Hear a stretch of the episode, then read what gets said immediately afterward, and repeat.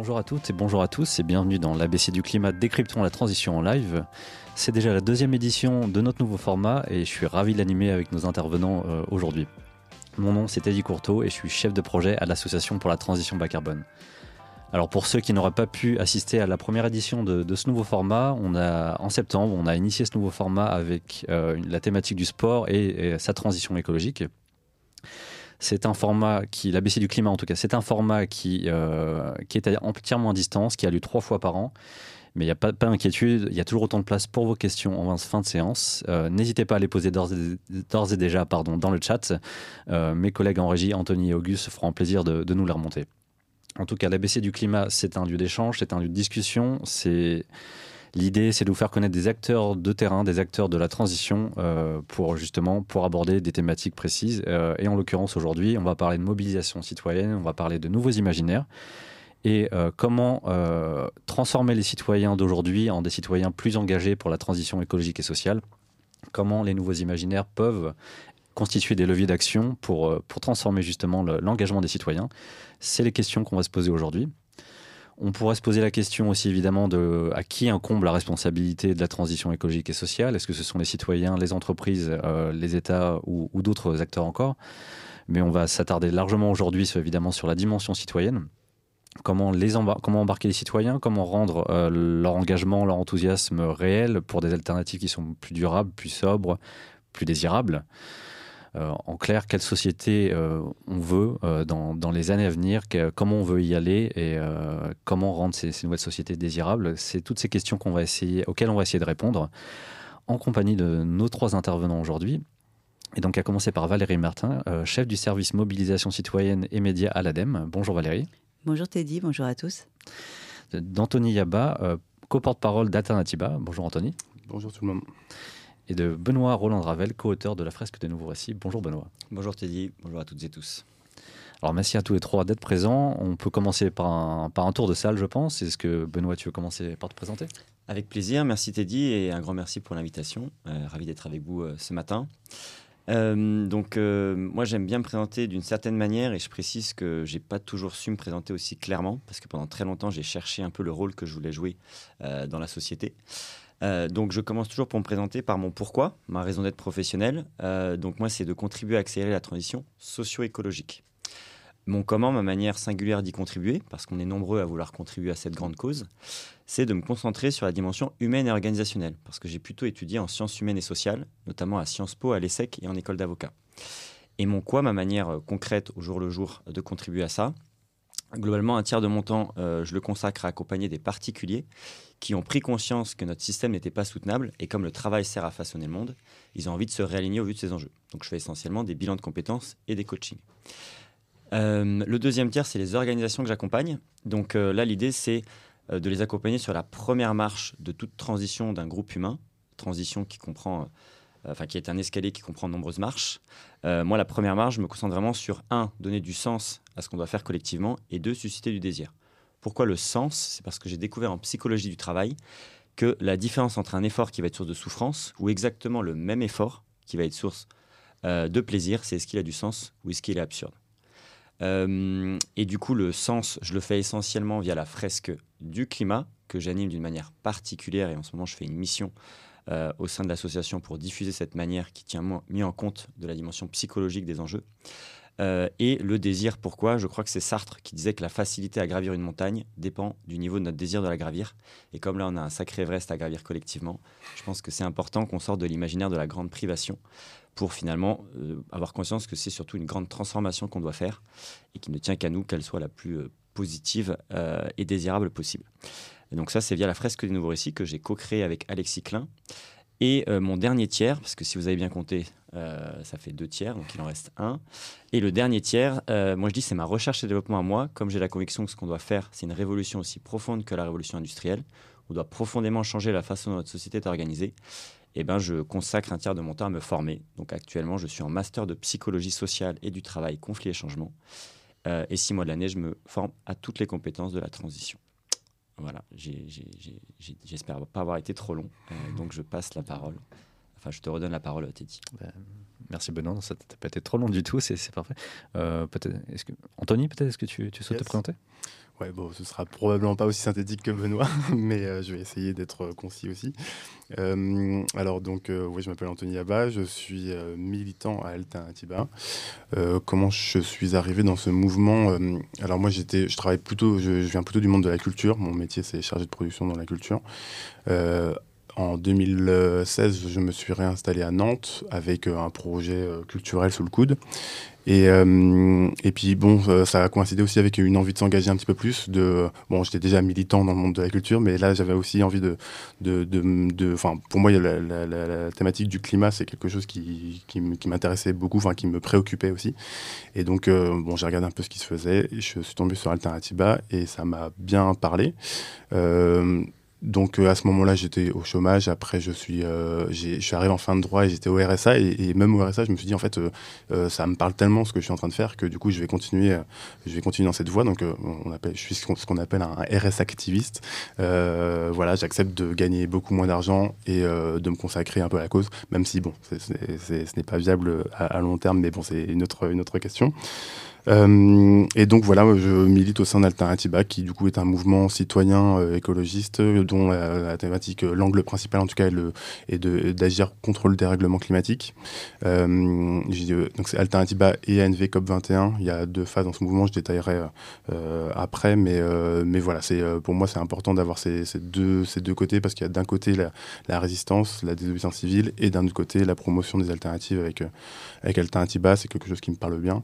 Et puis euh, et puis voilà, donc du coup, je suis engagé dans mon groupe local à Nantes. Euh, on a la chance à Nantes d'avoir euh, une ville qui est assez dynamique. Et, bon, le fait d'être engagé au sein d'Alternativa, ça veut dire aussi qu'on est engagé sur tout un tas de, pans. Enfin, l'idée, c'est vraiment d'agir sur son territoire humblement avec ses, modestes moyens.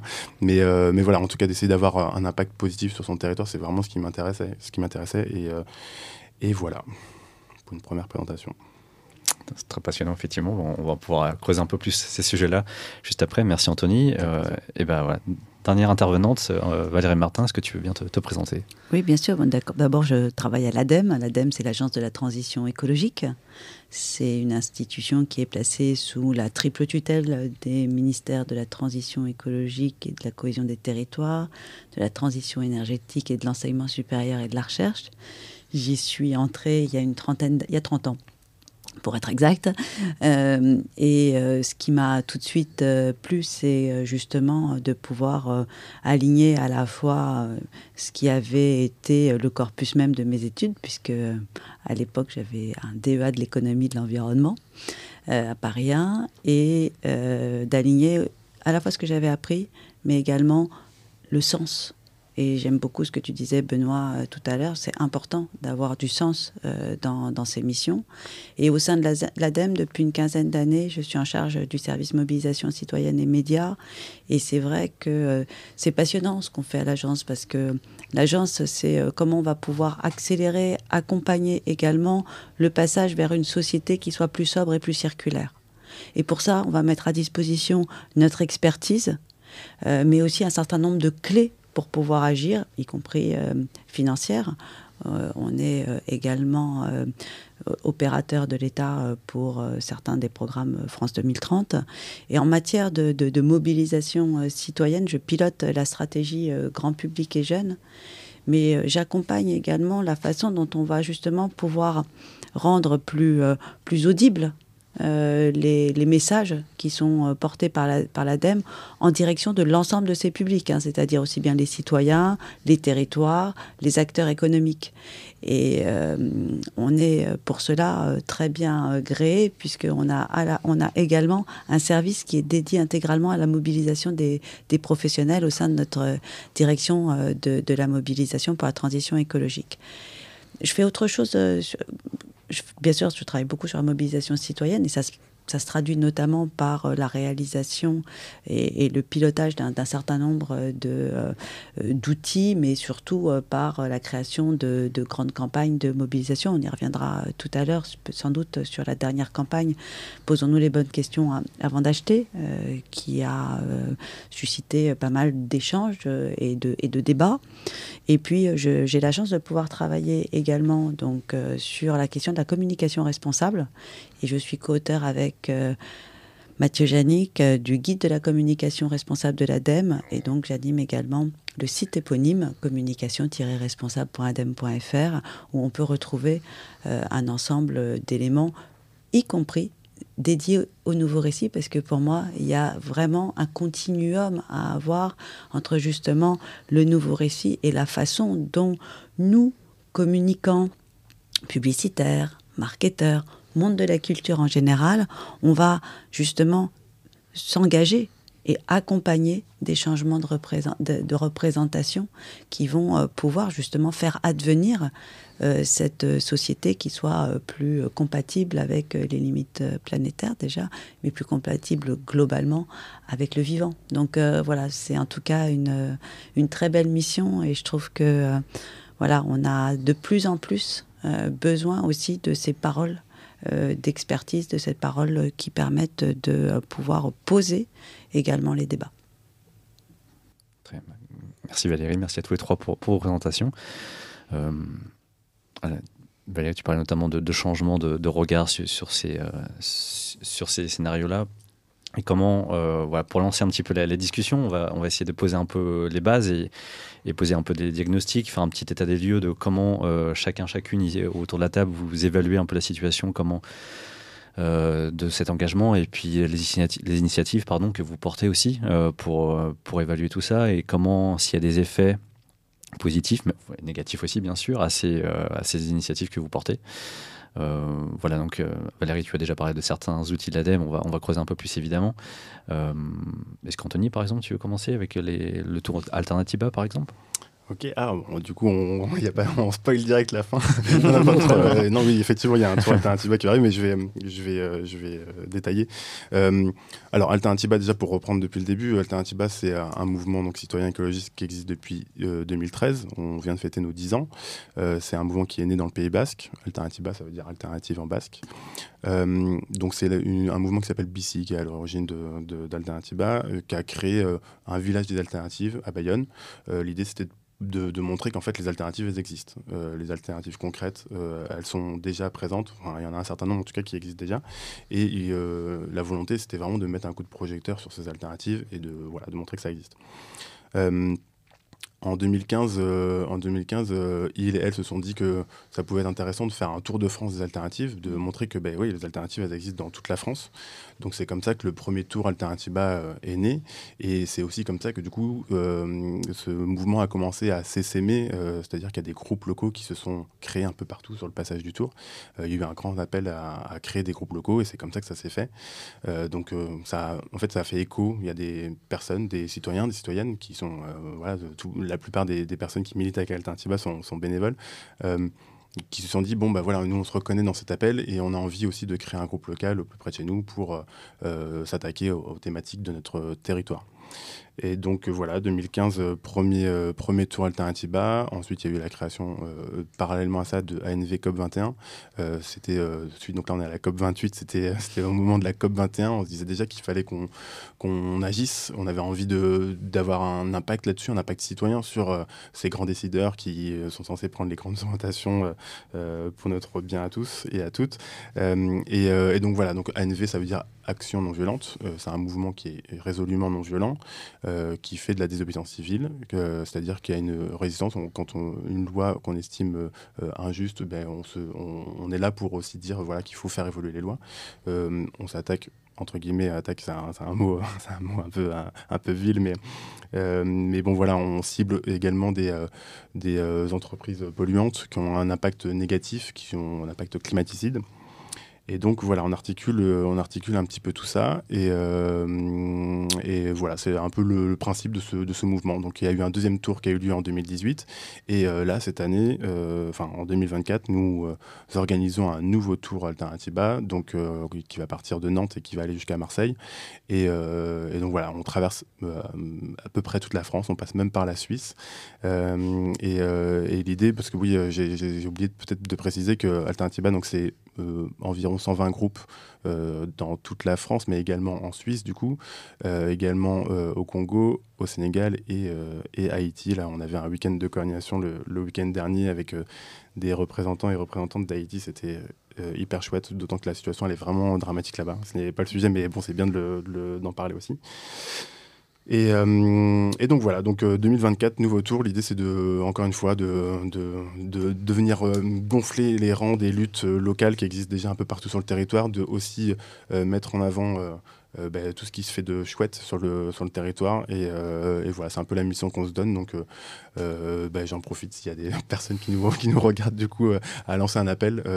le tracé sera dévoilé là tout prochainement et, on a forcément besoin de monde pour organiser tout ça. S'il y a des gens qui veulent nous aider à mettre en place tout ça, ben, c'est avec plaisir.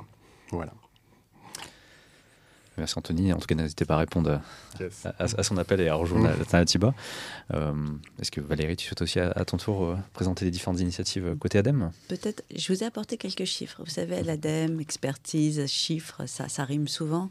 Parce que je pense que c'est important peut-être de repositionner mmh. euh, la question. Et j'aime beaucoup ce que tu as dit, notamment par rapport à une transition juste qui n'oublie personne. Et ça, c'est quelque chose, ou ce que tu as dit également sur la partie euh, sociale, c'est important qu'on puisse le, repositionner. On a euh, trois baromètres, j'aimerais vous donner des chiffres de ces trois baromètres. On a un baromètre qui est sorti mi-novembre, euh, et euh, sur mode de vie et sobriété. Sobriété avec un S parce qu'il y a des sobriétés. Il n'y a pas une sobriété euh, comme ça ultime vers laquelle on pourrait tendre. et qui nous dit, dans, ce baromètre, ça nous dit qu'à 41%, pour les Français, la, notion de sobriété est connotée positivement. Je trouve que c'est intéressant parce que c'est vrai que c'est un terme qu'on va beaucoup utiliser, je pense, euh, aujourd'hui. Donc euh, ça, c'est le premier point. Euh, bien sûr, en fonction de la contrainte budgétaire, la connotation n'est pas, n'est pas la même, mais je pense que c'est quand même néanmoins un, chiffre qui est important à noter. Le deuxième chiffre, je prends mes notes parce que comme j'ai pas encore complètement tous les chiffres en place, je voudrais pas me, me tromper. il y a 83% des Français qui disent que on accorde trop d'importance à la consommation matérielle et on a 83% également qui disent que en France, les gens consomment trop.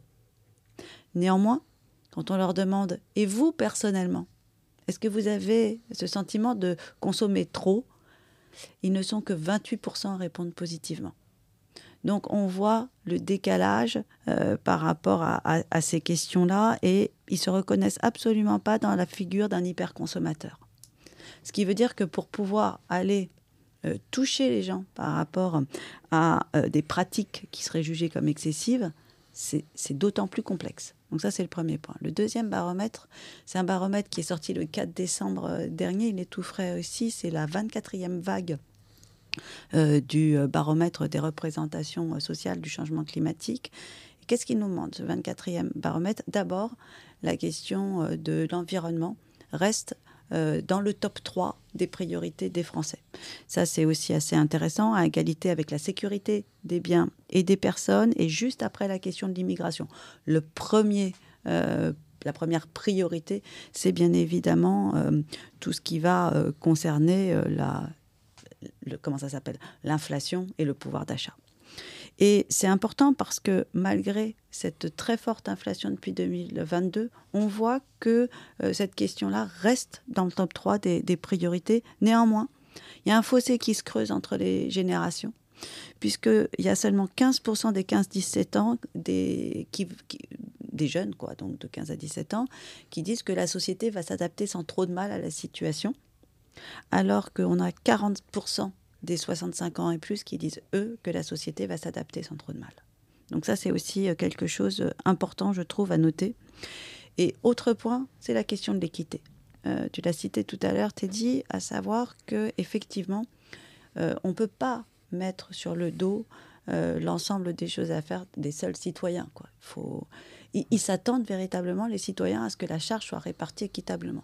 Et ce qui est intéressant, c'est qu'on leur pose la question qui serait le plus efficace pour résoudre justement la question du changement climatique? À 55%, ils disent les États, donc en numéro 1. 38% les citoyens. Et puis ensuite, on a les instances internationales et les entreprises. Après, on leur dit, oui, mais qui agit? Eh Bien là, ils nous disent que en 1, ce sont les citoyens à 43%, en 2, les associations à 33%, en 3, les collectivités territoriales et en 4 seulement les États. Devant les entreprises 18 et les instances internationales 15%. Ça aussi, je pense que c'est assez fort et que ça peut aussi éclairer notre, notre débat. Dernier chiffre, ce sont les chiffres du baromètre du 16e baromètre Greenflex ADEME qui est sorti en juin 2023 sur euh, la consommation responsable et les Français. Et là, qu'est-ce qu'ils nous disent? À 71%, bien sûr, c'est que du déclaratif, mais néanmoins, je pense que ce qui est intéressant, vous avez bien entendu, sont des baromètres, donc c'est sur la tendance. Euh, ils nous disent à 71%, il y a un lien entre mes emplettes et la planète. Là aussi, ils disent qu'à 87%, ils trouvent qu'on vit dans une société qui nous pousse à acheter sans cesse. Là aussi, un, quelque chose d'important par rapport justement aux imaginaires dominants. Hein consommation, bonheur, on voit bien tout ce qui est issu de, l'American Way of Life. Et à 83%, ils nous disent euh, la publicité est trop présente et il faudrait la, réduire globalement. Et enfin, dernier chiffre, à 86%, ils nous disent mais en fait, il faut arrêter d'innover à tout prix et revenir au bon sens. Donc, ça veut dire qu'on a des Français qui se déclarent prêts à la sobriété.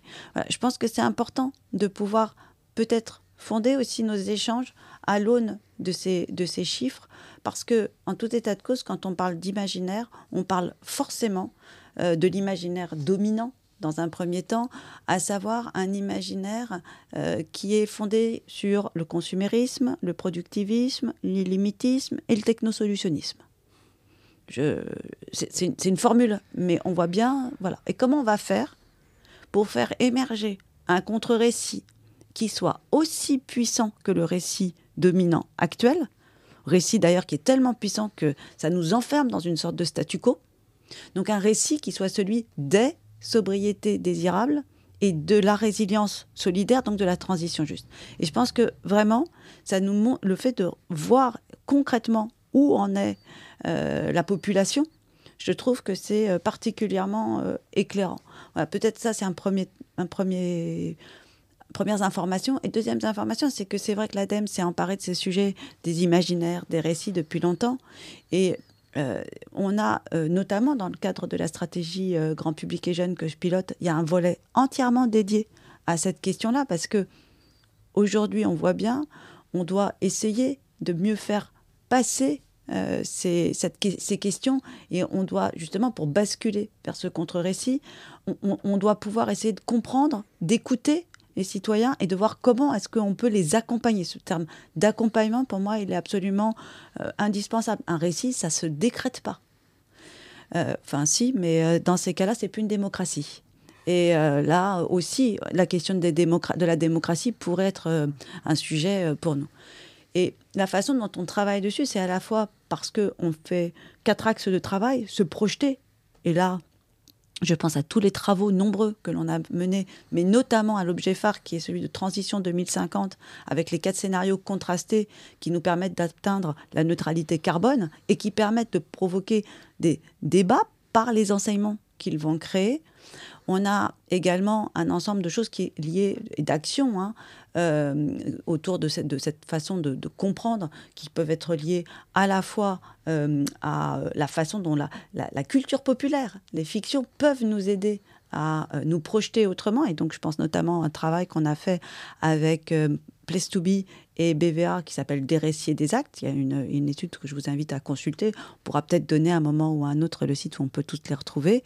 Et puis, des gros travaux sur les questions de la publicité euh, parce que euh, là aussi, euh, autant les travaux qui ont été menés par Entreprises pour l'environnement ou par l'Union des marques sur les représentations sociales et surtout sur comment faire changer la façon dont, dans la publicité, cette question de la consommation, enfin de la surconsommation, est abordée. Et puis nous, on a sorti récemment, donc mi-novembre, une, grande campagne de mobilisation justement qui s'appelle Posons-nous les bonnes questions avant d'acheter, où la question est bien de refaire aider par l'interpellation qu'on fait auprès des gens de euh, leurs habitudes de consommation et comment ils peuvent repenser leurs habitudes de consommation, comment ils peuvent faire en sorte que l'achat, et notamment l'achat neuf, ne soit plus une, fatalité. Pardon, et on s'appuie pour ça sur la figure du dévendeur, qui est en gros notre conscience qui nous invite à nous poser les bonnes questions sur quels sont nos besoins réels. Et cette question des besoins, je pense que c'est aussi important qu'on la pose parce que à l'heure euh, du récit dominant, forcément, la question de la surconsommation des biens, des services euh, pose véritablement question et elle met aussi en exergue le fait que l'être, n'est pas à la hauteur de ce qu'il devrait être. On est sur la question de la possession alors que nous sommes dans une véritable crise des relations à l'autre, des relations à soi aussi souvent, et des relations aux autres, c'est-à-dire y inclut l'ensemble des êtres euh, qui ne sont pas des êtres humains, donc les êtres non humains. Et je trouve que c'est particulièrement intéressant. Et on a trois autres axes, je vais aller très vite, qui sont à la fois un axe pour se former, euh, on pense par, par, exemple à des parcours nouveaux récits faits avec le festival Atmosphère vers les scénaristes ou euh, prochainement, puisqu'on travaille avec Imagine 2050 sur le futur MOOC euh, des imaginaires euh, qui, devra, qui sortira en, en 2024, particulièrement important. Et puis, on a tout un ensemble d'actions pour nous aider aussi à continuer à nous projeter. Et là, on travaille sur une initiative qu'on a lancée euh, de, fin 2022 qui s'appelle l'Assemblée citoyenne des imaginaires. Si ça vous intéresse, je pourrais y revenir. Euh, qui a été, dont l'initiatrice est Valérie Zoido, qui est une storytelleuse, qui est une autrice, réalisatrice avec Festival Atmosphère, mais également Blue Nove et nous qui sommes les partenaires fondateurs, et où il s'agit de co-créer entre des citoyens qui nous ont fait part euh, de euh, leurs aspirations euh, et des experts, mais aussi des scénaristes engagés. Il s'agit de co-créer ensemble, quelque part, un futur blockbuster de culture populaire qui, justement, a pour fondamental même la question euh, des, nouveaux récits. Voilà. Et il y a un dernier point, c'est la question de la concrétisation. Cette, ce dernier axe, il est extrêmement important. Pourquoi? Parce que je vous ai dit tout à l'heure que nous avions les territoires parmi nos euh, comment ça s'appelle par, parmi nos, nos, publics cibles. Et là où c'est important, c'est où est-ce que l'on vit? On vit sur les territoires et donc les gens ils ont besoin de concrétisation. Ils ont besoin de voir que tout ça est ancré dans le réel, véritablement. Et donc, je pense à des travaux comme ceux qui sont menés par la Fabrique euh, des transitions, euh, avec, euh, dont Julien Perdrija est le, est, le secrétaire général, et qui sont une alliance entre un ensemble de professionnels, justement, pour réussir à créer une ingénierie qui permette de recréer du lien et de faire émerger des nouvelles façons euh, de euh, bah, faire vivre véritablement au sein des territoires cette question même euh, du, du, développement durable et d'une autre façon de faire société ensemble. Et il s'appuie notamment sur la question du récit. Donc voilà en gros comment nous, côté agence, on va pouvoir apporter à la fois des éléments de connaissance, mais également accompagner sur le terrain des acteurs pour pouvoir s'engager. Bah, merci Valérie. Je vois qu'on a effectivement déjà anticipé quelques questions à venir. On va, pouvoir les creuser encore un peu plus après.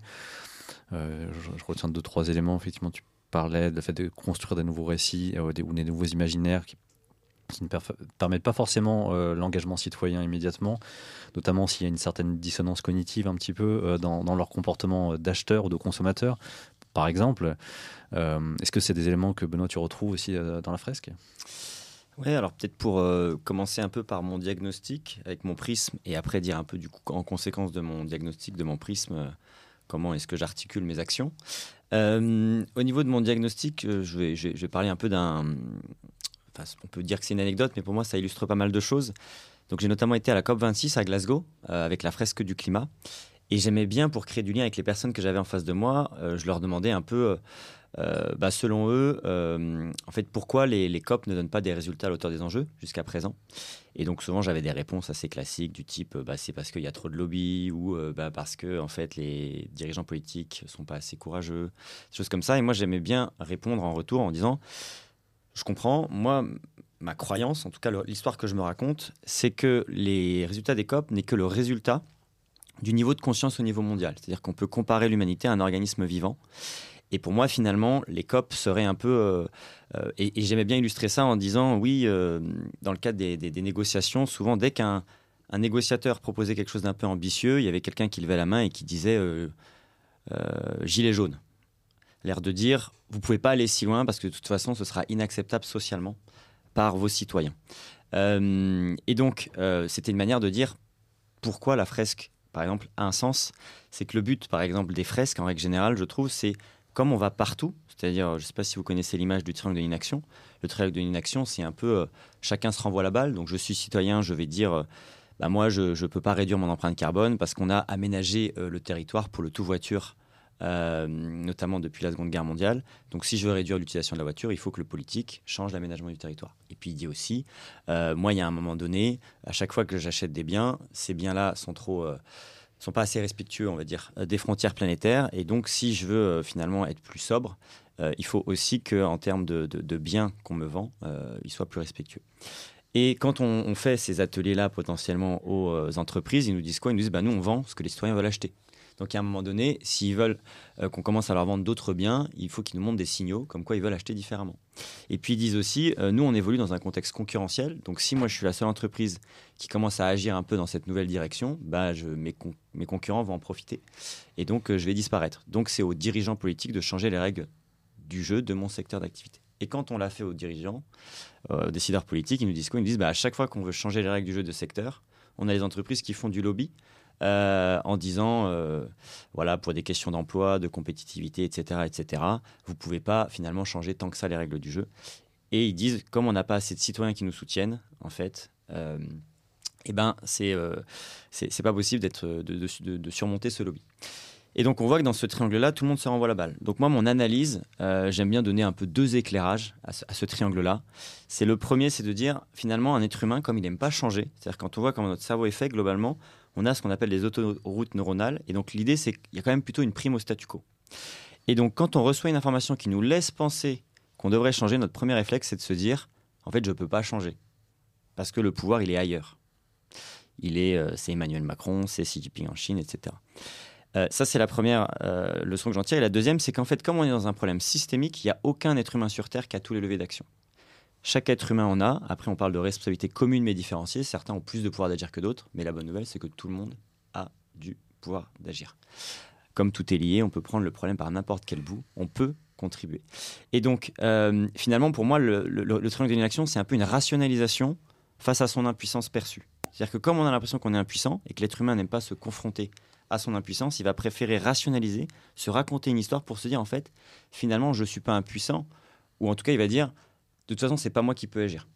Et donc, l'idée, à travers les fresques, moi je trouve, c'est de faire passer les gens de ce triangle de l'inaction aux marges du pouvoir.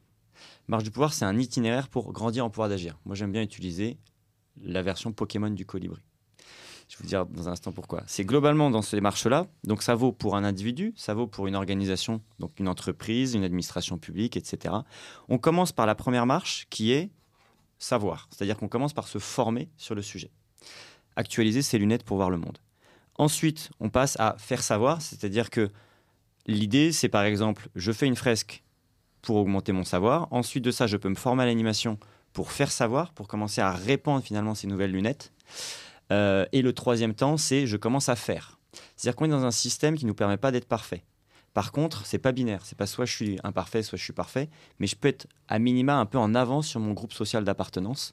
Et donc l'idée, c'est de commencer un peu à se mettre en cohérence avec ces questions, notamment de frontières planétaires. Et une fois que ça c'est fait, euh, parce que en fait c'est important de le faire maintenant, parce que comme dit Gandhi, montrer l'exemple, c'est pas la meilleure manière de convaincre, c'est la seule. De nouveau, comme les gens n'aiment pas changer, si on se met pas un minimum en cohérence, le premier réflexe quand on veut vouloir aller à la quatrième marche qui est faire faire, au niveau plus collectif, plus global, les gens vont attaquer le messager au lieu du message. Et donc, si on s'est déjà un petit peu mis en cohérence, finalement, ce sera plus difficile d'attaquer le messager et on pourra se concentrer sur l'essentiel, qui est le message. Et donc, pourquoi je parle de version Pokémon du colibri C'est qu'on permet aux gens à passer de petits colibris, quand ils sont dans la première phase, la première marche, à aigle royal avec un grand pouvoir d'agir à la fin, euh, parce qu'on commence à avoir un impact beaucoup plus euh, systémique. Et j'ai plein d'exemples hyper inspirants là-dessus. Peut-être que les auditeurs connaissent Thomas Wagner de mon pote. Ben, avant ça, il bossait dans la banque. On peut dire qu'il n'était pas tellement aligné par rapport à nos enjeux. Après ça, il a commencé à quitter la banque, à développer ce média Bon Pote. Donc c'était d'abord un petit colibri, et puis maintenant, il a plusieurs centaines de milliers de personnes qui lisent ses articles, qui se servent de ses contenus euh, dans des ateliers divers. Donc on peut dire que je ne sais pas si c'est déjà un aigle royal, mais en tout cas, il a vraiment évolué et grandi en pouvoir d'agir. Et la bonne nouvelle, c'est que quand on grandit en pouvoir d'agir, on grandit aussi en joie. Et donc, c'est vraiment un chemin qui est hyper enthousiasmant. Donc ça, c'est un peu par rapport à ça, c'est de se dire, finalement, pour moi, les, fresques, là où c'est très puissant, c'est que on rentre par une toute petite marche qui est une expérience de trois heures. Et derrière ça, potentiellement, si on décide de se former, on peut prendre un escalier, on peut commencer à changer son tissu relationnel. Et euh, voilà, c'est pour aller un peu vite, mais en psychosocial et résumé en coaching, on dit on est la somme des cinq personnes avec lesquelles on passe le plus de temps. Donc la meilleure manière d'accélérer sa transition, que je sois un individu, une entreprise, un État, c'est de changer mon tissu euh, relationnel, donc euh, bah, des individus pour des individus, des entreprises pour des entreprises, et puis des États pour des États. Faire des alliances avec les États qui veulent aller dans la même direction, etc. Et donc, euh, voilà en quelques, en quelques mots ce que je voulais dire là-dessus, et peut-être après je préciserai la fresque des nos récits spécifiquement. Quelle est notre raison d'être Comment on agit et voilà, mais j'ai un peu parlé longtemps, donc je préfère. J'ai une question à te poser. Je trouve très intéressant ce que tu as dit on n'attend pas, tu as dit à un moment, on n'est pas parfait. D'ailleurs, euh, dans les différents travaux, on voit bien que, les citoyens n'attendent pas des marques qu'elles soient parfaites non plus. Mais tu as bien utilisé le mot euh, tendre vers l'exemplarité, se mettre en cohérence. Je trouve que c'est intéressant parce que c'est vrai que à l'heure actuelle, euh, on a l'impression que euh, pour certaines personnes, sinon on n'est pas parfait, on n'est pas légitime à parler euh, de nos sujets. Ce sur quoi je pense qu'il ne faut pas qu'on mette non plus une, marche supplémentaire ou une difficulté supplémentaire. On a tous nos imperfections. L'être parfait n'existe pas. Et en acceptant aussi quelque part nos limites, nos imperfections, mais le fait qu'on s'engage avec sincérité et avec force, je pense que ça aussi, ça doit être reconnu et ça doit mener quelque part à notre légitimité et à l'acceptation. Par contre, il faut être honnête. Et être honnête, ça veut dire reconnaître soi-même ses limites, les annoncer. Et je trouve qu'en matière de pédagogie, dans la façon dont on apprend euh, les choses, notamment euh, à l'école, on apprend trop des choses qui sont binaires, c'est bien ou c'est mal, alors que justement de dire voilà, il y a des choses que j'ai bien faites et puis il y en a d'autres, bah, j'en suis pas encore là, mais je continue à progresser. le fait d'accepter ça, c'est accepter aussi l'autre autrement et le respecter euh, davantage. En tout cas, c'est ma vision, mais peut-être que tu as une vision différente. Non, carrément. Tu, tu voulais répondre bah, Peut-être juste sur rebondir sur ça, c'est hyper intéressant. C'est un truc que j'avais retenu du GIECO, donc l'équivalent du GIEC, mais pour les comportements, où il disait il y a un mode de fonctionnement cérébral qui freine la transition, c'est ce mode binaire, justement, ce mode tout rien. Et quand on raisonne non plus en mode binaire, mais en continuum, là, finalement, le changement devient beaucoup, beaucoup, beaucoup plus facile. Donc c'était juste ça que je voulais compléter sur. Et moi, pour compléter à mon tour, euh, bon, il y a deux choses à dire. Déjà, il y a une chose que tu as dit, c'est le fait que faut se méfier un peu de la culpabilisation. Euh, ça, évidemment, je pense qu'on est, que tout le monde est d'accord là-dessus. L'idée, c'est pas de culpabiliser les gens, mais de les responsabiliser. Euh, et ça, c'est vraiment euh, une dimension hyper importante. Et, nous, au sein d'Alternativa, on a un logiciel militant qui qu'on met en place et qui se traduit par du radicalo-pragmatisme, c'est-à-dire qu'on est à la fois radical et pragmatique. C'est-à-dire que le, pragmatisme, c'est être conscient du monde dans lequel on vit, de, des difficultés, des résistances qui, qui sont, euh, auxquelles, on, se confronte, euh, mais euh, dans le même temps d'être, d'avoir un discours qui est radical. En tout cas, là, la situation exige qu'on ait, ait une action qui soit radicale. Donc en fait, voilà, c'est toujours un peu ce, jeu d'équilibriste entre, entre à la fois exiger le, maximum, bon, là je me place de mon point de vue de, de, de mouvement citoyen, et, et en même temps de de voilà d'être conscient du monde dans lequel on vit, d'être conscient qu'il bah, y a des visions différentes qui, qui, s'articulent et voilà, c'est important à dire là-dessus. Quoi. Et, euh, euh ben je crois que tu voulais compléter un petit peu sur la fresque avant de passer euh, rapidement avant de passer à la suite. Carrément. Alors la fresque, du coup, je vais, je spécifier sur la, la, fresque des nouveaux récits. La fresque des nouveaux récits, donc nous, notre euh, raison d'être, c'est de contribuer à faire un, émerger un futur qui soit à la fois soutenable, donc dans les frontières planétaires, et désirable pour toutes et tous. Ça, c'est notre pourquoi. Notre comment, c'est de contribuer à augmenter le pouvoir d'agir des pionnières et des pionniers de la transition. Donc je reviens, en fait, les pionnières et les pionniers, c'est qui? Pour nous, c'est toutes les personnes qui ont compris que notre système n'est pas soutenable. Il n'y a pas besoin d'être parfait pour être pionnier, pionnière. Moi, j'ai l'habitude de dire, il n'y a pas de videur à l'entrée. Il n'y a personne qui dira, non, non, t'es pas pionnière, t'es pas pionnier. Tout le monde est le bienvenu et on a besoin d'être de plus en plus nombreux. Euh, et notre quoi, concrètement, en fait, on propose une expérience en deux temps. Une première inspirée de la pédagogie fresque, Donc on repositionne les cartes dans une logique cause-conséquence. Et une deuxième inspirée de l'utopique fiction, l'idée c'est de placer les gens en sous-groupe de 3-4 pour aller créer ces fameux nouveaux récits, euh, ces projections dans l'avenir. Et ce qui nous tient à cœur, c'est qu'ils soient les actrices de ces nouveaux récits. C'est-à-dire que c'est pas ils vont inventer des personnes qui vont faire à leur place. L'idée c'est à chaque fois qu'ils soient le premier domino qui va contribuer à faire tomber les autres dominos. Euh, et donc, on a trois objectifs principaux à travers les cartes, parce qu'on sait que les gens ne retiendront pas tout sur les cartes. Premièrement, c'est de faire prendre conscience à nos participants et des participants que l'espèce humaine est une espèce fabulatrice. C'est-à-dire qu'elle passe son temps à se raconter des histoires. Typiquement, pour concrétiser ça, on aime bien donner l'exemple donné dans Sapiens de Yuval Noah Harari.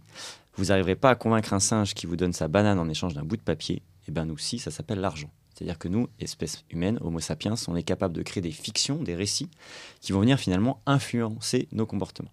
Le deuxième objectif, c'est de constater que malheureusement, aujourd'hui, les récits dominants, donc récits dominants ne veut pas dire monopolistique, il y a des récits alternatifs, mais que les récits dominants, finalement, contribuent à activer des verrous à la transition. Et que ça, ça permet de comprendre en partie pourquoi on agit si peu, en tout cas pas à l'auteur des enjeux, malgré tout ce qu'on sait, notamment grâce au rapport du GIEC pour le climat et de l'IPBES pour la biodiversité. C'est un peu comme si la science nous disait, par exemple, sur le trafic aérien, euh, le trafic aérien ne pourra pas continuer à augmenter comme il augmente chaque année, et dans le même temps, euh, euh, en fait, dans le même temps, on a des publicités pour nous dire prenez l'avion à 20 euros pour partir à Marrakech. Donc on voit qu'on a des espèces d'injonctions contradictoires dans l'espace public. Et le troisième objectif, c'est de dire bonne nouvelle, l'être humain n'est pas programmé pour détruire la planète et mettre en place des systèmes sociaux inégalitaires. Les nouveaux récits peuvent véhiculer euh, des idées euh, qui vont mettre massivement les gens en mouvement et qui vont agir comme des clés sur ces verrous. Et donc, si je résume, nous, notre objectif, c'est d'aller cultiver chez les gens qui créent ces récits, qui écoutent, qui participent à ces ateliers, un optimisme actif lucide. Lucide sur la gravité des enjeux et la hauteur de la marche à franchir collectivement. Optimiste sur le fait que c'est pas binaire, soit on réussit, soit on rate, mais tout ce qu'on fait fera que ce sera mieux que si on le faisait pas. Et en même temps, enfin actif, c'est-à-dire j'ai du pouvoir d'agir peu importe où je me trouve sur ce triangle de l'inaction. L'idée, c'est que tout le monde agisse et être de plus en plus nombreux à agir. Et le dernier point, c'est que nous, on veut avoir un impact non seulement sur nos participantes et participants, mais aussi dans l'espace public. C'est-à-dire que moi, j'ai fait une analogie avec le ratio de l'OSADA. Qu'est-ce que c'est que le ratio de l'OSADA? C'est un ratio qui permet de savoir comment ça se passe dans un couple ou une organisation. C'est le ratio parole critique sur parole constructive. Donc s'il y a trop de paroles critiques dans un couple ou une organisation, on comprend, il y a de l'eau dans le gaz, ça va pas forcément bien se passer. Et du coup, euh, c'est fait office de thermomètre, mais aussi de levier d'action thermomètre pour savoir comment ça va dans le couple ou l'organisation, mais aussi de levier d'action. Parce que si je prends conscience de ça, je vais peut-être pas prononcer toutes mes paroles critiques. Et moi, j'ai fait une analogie sur le ratio utopie sur dystopie, en disant dans une société humaine, euh, et je précise, utopie, nous, ça nous tient à cœur, mais on revient au sens euh, de Thomas More, euh, pas mal véhiculé aussi par Sandrine Roudot. Mm. pour nous, l'utopie, c'est vraiment futur désirable. Après, sa probabilité qu'il advienne, c'est à nous de trouver les stratégies parce que si on trouve que c'est un futur euh, souhaitable, d'augmenter la probabilité qu'il advienne. Mais c'est une deuxième question, la, question de la probabilité qu'il advienne.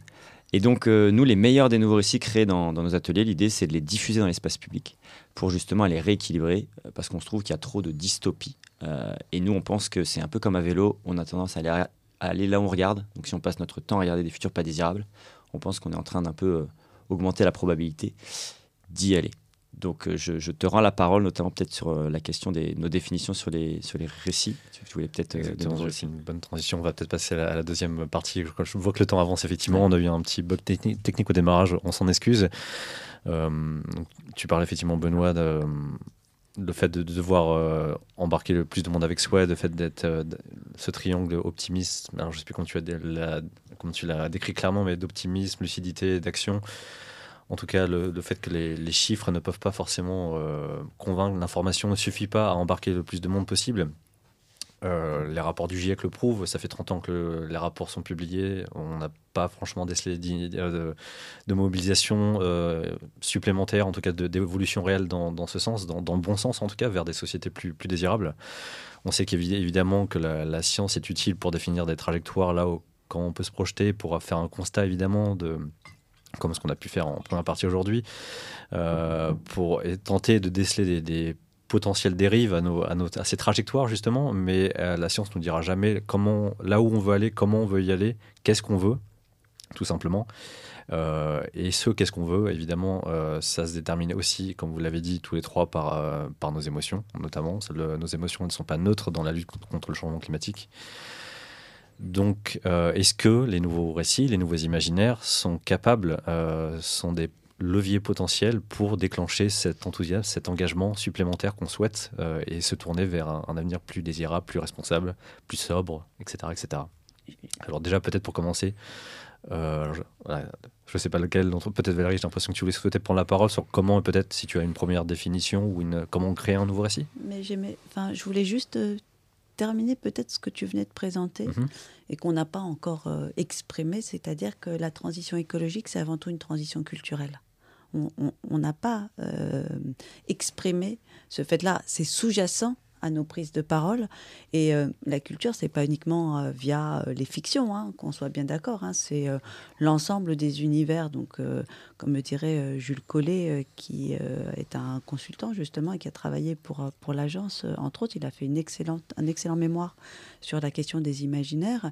Et on voit bien que c'est à la fois à l'interface entre des imaginaires, j'allais dire culturels. C'est pour ça qu'on parle par exemple de récits, qu'on va parler de fiction, euh, qu'on va parler, euh, comme avec Sandrine Roudot, euh, d'œuvres littéraires. Hein. Je pense notamment au dernier ouvrage aux éditions de la Mer Salée que Sandrine et Yannick Roudot viennent de sortir, Les Utopiennes. Je vous invite vraiment à le lire voire même à l'offrir pour Noël.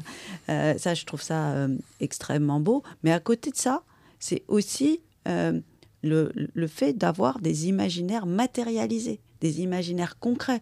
À quoi on peut penser, je sais pas moi, Ripper Café, euh, Bouturothèque, euh, euh, etc. Parce qu'il faut être concret. La question justement du récit transformatif de celui qui va nous permettre de basculer, de passer à l'action, ça va être quelque chose qui est entré, ancré, quelque chose qu'on voit arriver à côté de nous. Parce que tu, parles à juste titre du fait que jusqu'à présent, peut-être que beaucoup de communications ont été axées sur les chiffres, la tonne équivalent CO2. Bon, et on est tout à fait d'accord, euh, les gens euh, comprennent, mais ça les embarque pas. Donc, comment je fais pour toucher la, corde émotionnelle, la corde sensible? Et pour les imaginaires, ça veut dire quoi? Ben, Ça veut juste dire changer les représentations sociales dynamiques qui façonnent notre collectif de société. C'est ça pour moi euh, les imaginaires.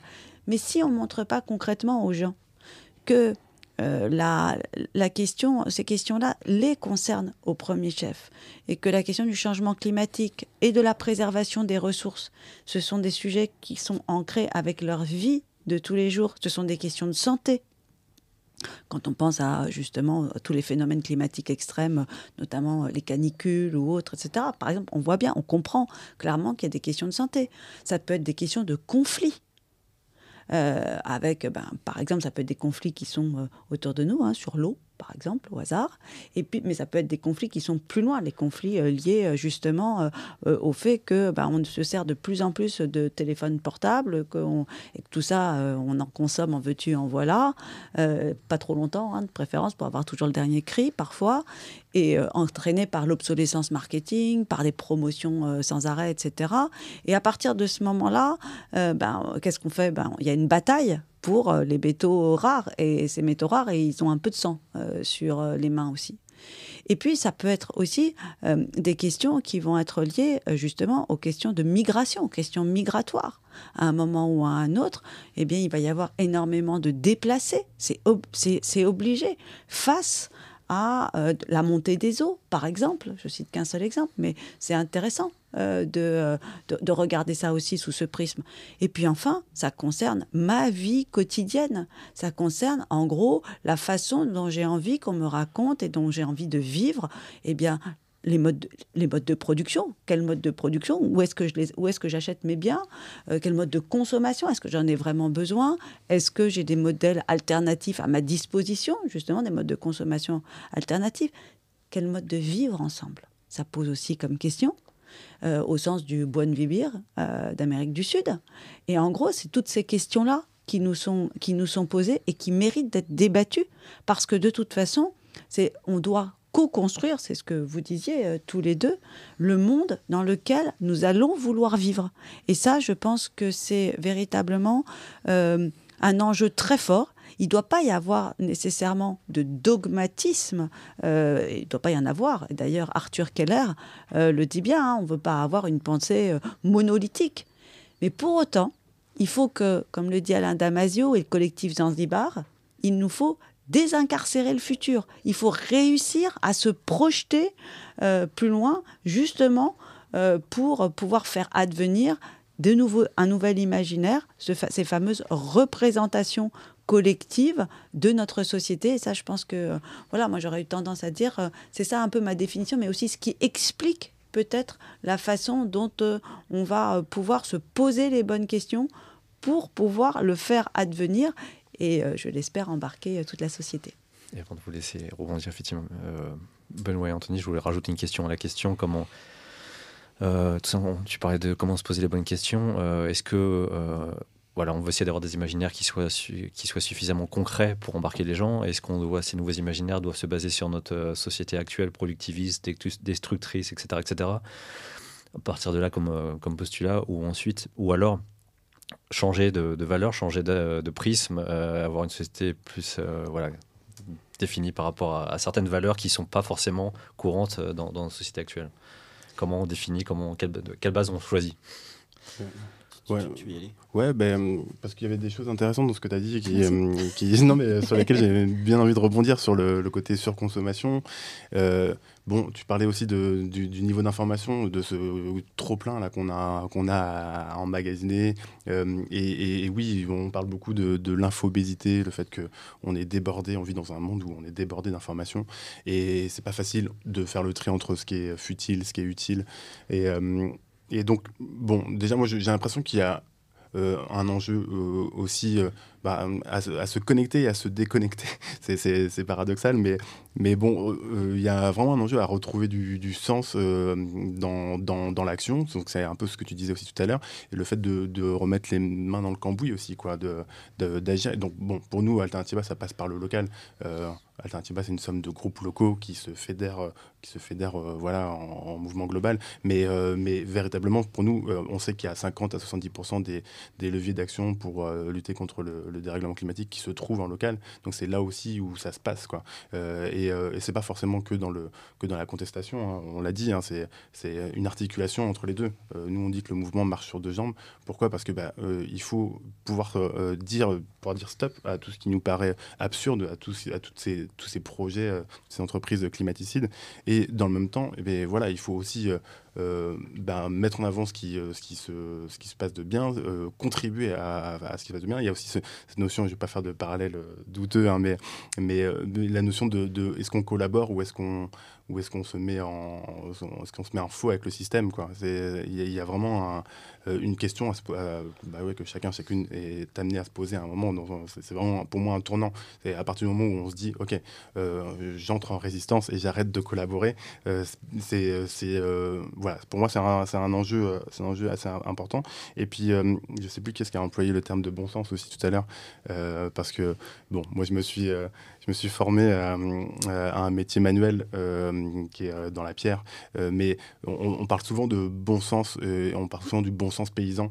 en fait, il y a vraiment ce truc qui est inné aussi. Hein. Là aussi, on reconnecte à, l'humain, de, dire, enfin, a des, choses qui sont quand même absurdes quand on lève un peu la, tête du guidon. On se dit, mais c'est pas possible d'être, euh, d'aller dans cette direction. Et donc, reconnecter avec cette notion de bon sens, qui est un truc très, euh, euh, bah oui, qui est un, peu vaporeux, mais, mais, mais qui pourtant euh, à quelque chose de, concret, quoi. Vraiment reconnecter avec le, bon sens, ce, fameux bon sens paysan, ce truc euh, perdu.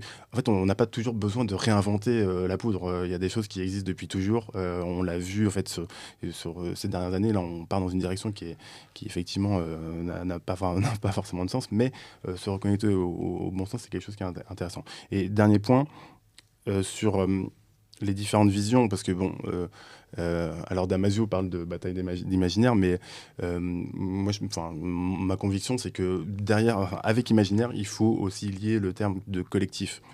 pour moi, l'imaginaire, il est collectif. enfin, on, peut avoir le, plus bel imaginaire si on est tout seul dans son, délire, ça va pas très loin, quoi. Et, donc c'est pour ça que oui, mais bon, il y a aussi une phrase qu'on entend souvent qu'il est plus facile d'imaginer la, fin du capitalisme la fin du monde pardon, que la fin du capitalisme. Euh, ouais, des solutions alternatives, elles existent. Il y en a des, il y en a des dizaines, il y en a des milliers. Euh, d'ailleurs, je ne suis pas sûr d'adhérer à toutes les alternatives au capitalisme, mais euh, en fait, il faut qu'on puisse s'autoriser à réfléchir autrement. Quoi. Et ça, c'est là aussi, c'est un angle qui me paraît hyper important. Il y a trois visions qui s'affrontent. Euh, on en a parlé aussi, c'est le, le, bon, bah, la, vision, la, la, vision libérale, le capitalisme vert, les, les technosolutions. bon, ça, comme, enfin, les scientifiques nous le disent, euh, ce, n'est pas une voie euh, souhaitable. On, essaie, bon, là, j'ai l'impression que c'est vraiment le discours dominant et qu'on essaie d'aller dans ce sens-là. Mais mais bon, ce n'est pas une solution, donc nous, on s'inscrit en faux là-dessus. Euh, il y a la vision de l'extrême droite. Euh, bon, euh, voilà, là aussi, si, je parle d'imaginaire collectif, c'est que la vision de l'extrême droite, pour moi, elle n'est pas compatible avec, avec ça. Et, et puis, bah, il y a une, vision qui est, qui est un peu plus... qui moi me paraît plus intéressante, qui est, bah, qui est radicale, qui est populaire, et, et, et c'est à, à, mon avis dans cette direction qu'il faut qu'on aille. Voilà. Souhaitais compléter Ouais, je vais, essayer de répondre en quatre temps. J'espère que j'ai pas oublié un point. Euh, le premier, c'était un peu pour éclairer euh, les échanges qu'on a eu jusqu'à maintenant. Euh, on en a parlé juste avant de préparer nos petits échanges. C'était c'est Doise qui dit qu'il y a quatre manières un peu d'analyser les comportements humains. Il y a le niveau intrapsychique. Donc c'est là on va un peu essayer d'expliquer le comportement de quelqu'un en fonction de son histoire personnelle. il agit comme ça parce qu'il a vécu ça dans son enfance, etc. Après, il y a le niveau interrelationnel. Là, c'est vraiment en écho avec ce que je disais avant. C'est globalement, nos comportements sont pas mal influencés par notre tissu social. Je donne un exemple, je fais une fresque du climat, je prends conscience à quel point manger de la viande rouge, c'est incompatible avec un, un futur qui soit soutenable. Mais si je reviens dans ma famille et qu'identitairement on est bouché de père en fils, ben on comprend que ça va être un peu plus compliqué pour moi et qu'il y aura un plus gros décalage entre mes intentions comportementales, mes intentions de comportement et mes comportements effectifs. Le troisième niveau, c'est le niveau euh, positionnel. C'est que globalement, on est souvent, c'est un peu comme si on interprétait des, rôles dans nos vies. C'est-à-dire que mes, mes, mes, comportements vont en partie être influencés par l'étiquette que la société me met. Par exemple, je suis avocat, je suis médecin, on attend des comportements spécifiques de moi liés à cette étiquette. Et le quatrième niveau, qui n'est jamais euh, ou très peu euh, réinterrogé souvent, c'est le niveau idéologique. C'est là où on parle vraiment de culture au sens large du terme. Euh, et, et c'est ça la racine finalement des, mots actuels à mon sens. Et c'est sur ça qu'il faut agir. Moi j'ai presque envie de dire qu'il faudrait réussir à faire rentrer le système humanité dans une crise existentielle. Parce que ce qui caractérise une crise existentielle, c'est ce qui avait du sens hier, on n'en a plus aujourd'hui. Et là, il y a vraiment quelque chose à faire là-dessus. Euh, en tout cas, on constate chez les personnes qui bifurquent que souvent c'est ça qui se passe. C'est-à-dire qu'à un moment donné, ce qui avait du sens hier, on n'en a plus aujourd'hui. Donc si on veut changer d'échelle, à un moment donné, c'est tout le système qu'il va falloir euh, pas déjà rentrer. Peu le cas, la crise existentielle, c'est pas déjà un peu, enfin, est-ce qu'on n'est pas déjà un peu dans cette alors bah, ça dépend lesquels. Après, je, je pourrais un peu, euh, c'est-à-dire pour l'instant, c'est quand même plutôt une minorité, euh, plutôt les ouais. pionniers, les pionnières. Et là, l'idée, c'est, c'est de changer d'échelle. Mais je, je, te rejoins, ça se, ça se, et heureusement d'ailleurs, ça se, ça augmente. Enfin, c'est vraiment quelque chose qui augmente pas mal. Ça, c'était la première partie de ma réponse. Ma deuxième, c'était de dire, Justement, donc nous, la fraise des nouveaux récits, on veut contribuer à changer ce niveau 4. On peut parler d'imaginaire, on peut parler de culture au sens large. Euh, et moi, je me dis déjà, ok, c'est quelque chose qui est en train de monter, c'est très chouette, mais il y a toujours un risque que du coup, quand quelque chose monte, qu'il soit récupéré et qu'il perd son pouvoir transformateur. Typiquement, le développement durable, on voit que ça a été récupéré, que ça a complètement perdu son pouvoir transformateur. Du coup, moi, je propose trois critères que je veux à la fois les plus radicaux, c'est-à-dire qui vont à la racine des enjeux, mais en même temps les plus consensuels. C'est-à-dire, là, comme on vit tous dans la même maison, euh, on peut pas se dire c'est chacun s'occupe de ce qu'il veut. Euh, donc oui, nous on dit nouveau récit avec un X et un S, mais on se dit quand même, il faut plein de chemins, mais il faut que ces chemins quand même ils soient compatibles avec notre maison commune, euh, parce que on est tous interdépendants. Et du coup, ces trois critères qu'on veut les plus radicaux et en même temps les plus consensuels possibles, c'est la première question à se poser. Donc nous, les nouveaux récits, c'est un peu des projections dans l'avenir. Donc c'est, on peut dire un nouveau récit, ça peut être un nouveau récit d'individu pour un projet de vie, ça peut être pour un, une entreprise pour un projet d'entreprise ou pour une collectivité territoriale type ville, État, etc. C'est est-ce que si toutes les personnes, par exemple, si tous les individus ou toutes les villes ou tous les États ou toutes les entreprises avaient le même projet, est-ce que ça nous conduirait collectivement à franchir les frontières planétaires? En gros, c'est passer le test de l'universalisation. C'est l'impératif de Kant. Du coup, si la réponse est bah, c'est pas possible, bah, du coup, c'est pas un nouveau récit, c'est un ancien récit. Parce qu'aujourd'hui, on a franchi 6 de 9 frontières planétaires, donc ton, ton, projet, en fait, il contribue à continuer à aller dans la mauvaise direction.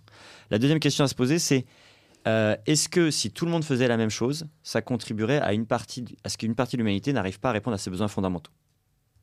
Si la réponse est bah, c'est pareil, c'est pas un nouveau récit, typiquement America First, si c'est tout pour les États-Unis mais rien pour le reste du monde, bah c'est pas possible. Et ça, globalement, c'est bien synthétisé par l'économie du donut. Donc en gros, c'est un peu de se dire, est-ce que le nouveau récit, il est économie du non-être compatible? Si c'est pas le cas, c'est un ancien récit. Et le troisième critère, parce que là c'est sûr, juste, donc on a la, sur, la sécurité, la justice sociale, mais pour avoir aussi le côté désirable, nous on inclut le facteur le plus universel pour savoir si quelqu'un a une vie heureuse ou pas, c'est, parce qu'on pourrait se dire le, le bonheur c'est subjectif, et eh ben il y a un facteur qui est le plus universel, c'est la qualité de relations sociales. Donc c'est est-ce que mon projet de vie, mon projet d'entreprise, mon projet d'État, etc., il contribue à dégrader la qualité des relations sociales ou à l'améliorer? Et là, on se rend compte que de ce point de vue-là, nos récits dominants actuels sont hyper dysfonctionnels. Parce qu'à la fois, ils nous ont conduit à franchir 6 des 9 frontières planétaires en 7 décennies, alors qu'Homo sapiens, c'est 300 000 ans. Deuxièmement, il n'a même pas permis à l'ensemble de l'humanité de répondre à son besoin fondamentaux, parce qu'aujourd'hui, il y en a plein qui ont trop. Enfin, il y a une minorité qui ont trop, et une majorité d'humains qui n'ont pas assez. Et troisièmement, d'un point de vue du tissu social, on voit que nos indicateurs type PIB, comme c'est un indicateur du niveau de marchandisation de ma société, et que là où j'avais des relations don contre don, d'entraide entre des êtres humains, si je les remplace par des relations marchandes, je viens couper des liens, et eh bien je viens isoler les gens. Et donc on voit qu'en fait on s'est choisi un package de règles euh, qui est dysfonctionnel. C'est pour ça que moi j'aime bien prendre l'image. Nous, ce qu'on essaie de faire avec la fraise de nos récits, c'est de contribuer à faire prendre conscience finalement, premièrement, que ce à quoi on joue en ce moment, c'est l'équivalent du Monopoly. C'est un jeu de société. Et c'est ce que David Graeber, dans une autre histoire de l'humanité, montre. Il dit le génie d'Homo sapiens, c'est sa capacité à créer de nouvelles règles du jeu. Et c'est aujourd'hui qu'on est un peu dans une espèce d'anormalité parce qu'on a l'impression qu'on est bloqué, Thatcher, there no alternative, etc. Et du coup, là, la clé, et c'est tellement un génie que ben, on a créé plein de jeux de société. Enfin, on joue en tant que loisir. Mais ça montre qu'on a vraiment cette capacité à créer des règles qui vont du coup influencer les comportements. C'est euh, Marshall Rosenberg qui dit vous pouvez jouer, vous pouvez faire jouer Gandhi et Mère Teresa au Monopoly, ce sera toujours la même fin du jeu parce que c'est pas une question de joueur mais de règles du jeu. Et donc nous l'idée quelque part avec la fraise de récits, c'est à la fois de conscientiser qu'il n'y a pas de naturalité à la façon dont notre société est organisée. On peut arrêter de jouer au Monopoly. Et deuxièmement, c'est de montrer qu'en fait, on pourrait faire émerger un nouveau jeu de société qui serait beaucoup plus fonctionnel tant d'un point de vue soutenabilité, d'un point de vue justice sociale et enfin d'un point de vue bonheur. Parce que la meilleure des nouvelles, c'est qu'aujourd'hui, notre société, notre système, ce jeu-là, n'est pas designé pour nous rendre heureux. Euh, et le dernier point, peut-être, je trouve intéressant avec les, nouveaux récits, c'est qu'ils contribuent à véhiculer des prophéties autoréalisatrices. C'est-à-dire, si collectivement on passe son temps à se dire que c'est foutu, bah ça le sera. Par contre, si moi en tant qu'individu, moi en tant que groupe humain, je me dis en fait c'est possible, eh ben, ça va créer des comportements qui vont rendre plus facile le comportement des autres. Et finalement, tout ça agrégé va faire que le système changera beaucoup, beaucoup, beaucoup plus vite que si je passe mon temps à me dire que c'est foutu. Et donc, pour moi, les nouveaux récits, c'est ce que tu disais, euh, Anthony, ils permettent finalement de relier les gens. C'est-à-dire que c'est Noam Chomsky qui disait la propagande, c'est faire croire aux gens qui sont isolés et impuissants. Bah, j'ai envie de dire, les nouveaux récits, c'est de montrer aux gens qui sont reliés, qui ont du pouvoir d'agir, qui peuvent contribuer à être l'étincelle qui va allumer un grand feu, à être le premier domino qui va faire tomber les suivants. Voilà un peu ce que je voulais dire sur, ça. Mais peut-être que faire récit commun, de toute façon, c'est bien remettre le citoyen au centre. C'est d'arrêter peut-être de euh, nous faire percevoir nous-mêmes comme n'étant qu'un consommateur.